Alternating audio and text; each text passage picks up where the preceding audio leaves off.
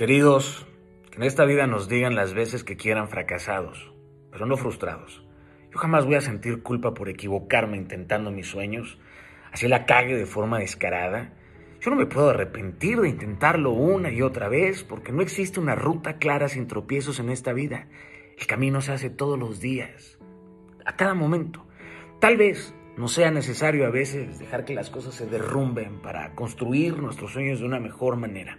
Pero una mente fortalecida por sus objetivos, quiero que sepas que no se detiene a escuchar a los carroñeros que tratan de destruir su vida y que luego construyen sus vidas con los ladrillos que se te van cayendo a ti mientras que caminas. A todos los que te persiguen, recuérdales que son ellos los que vienen corriendo detrás de ti.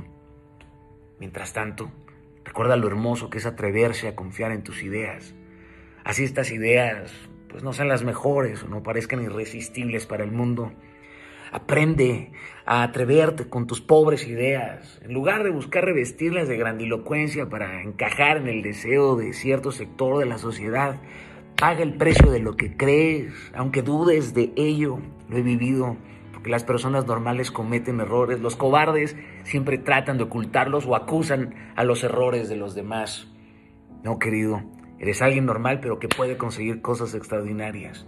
Muchos esperan que algo bueno pues, les suceda algo mañana. Son hijos del futuro mientras que el presente se les empieza a morir en las manos. Porque esperan el momento perfecto, pero el momento perfecto es una falacia. Nada del mañana nos pertenece. Y lamentablemente muchos despiertan día a día pensando en el mañana, no en el ahora porque estar presentes duele. Y en este presente buscamos creer lo mejor de los demás, pero no creemos lo mejor de nosotros. Triste, ¿cierto?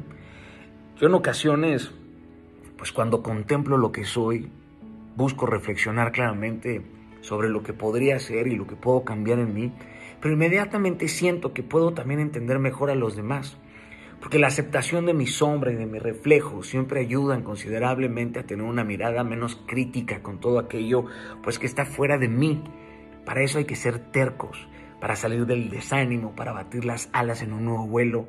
Hay que aprender a ser tercos como el mar, como esa orilla que se entrega una y otra vez de noche y de día. Hay dos momentos en la vida en el que todos recordamos a los seres humanos.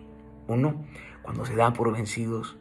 Dos, cuando tercamente se aferran a no aceptar el papel de la derrota y por consecuencia superan su fragilidad. La superan siendo fuertes, resilientes, no aceptan el diálogo de la víctima. La resiliencia no es invulnerabilidad, sino es valentía. Es un sembrador demandante que vive con la fuerza del carácter, que se forja un camino a voluntad propia. Estas personas hacen joyas con su esfuerzo y con su sacrificio que termina por revelar la grandeza de su espíritu. Es justo ahora, querido. O ruges o espera ser devorado. Capisci?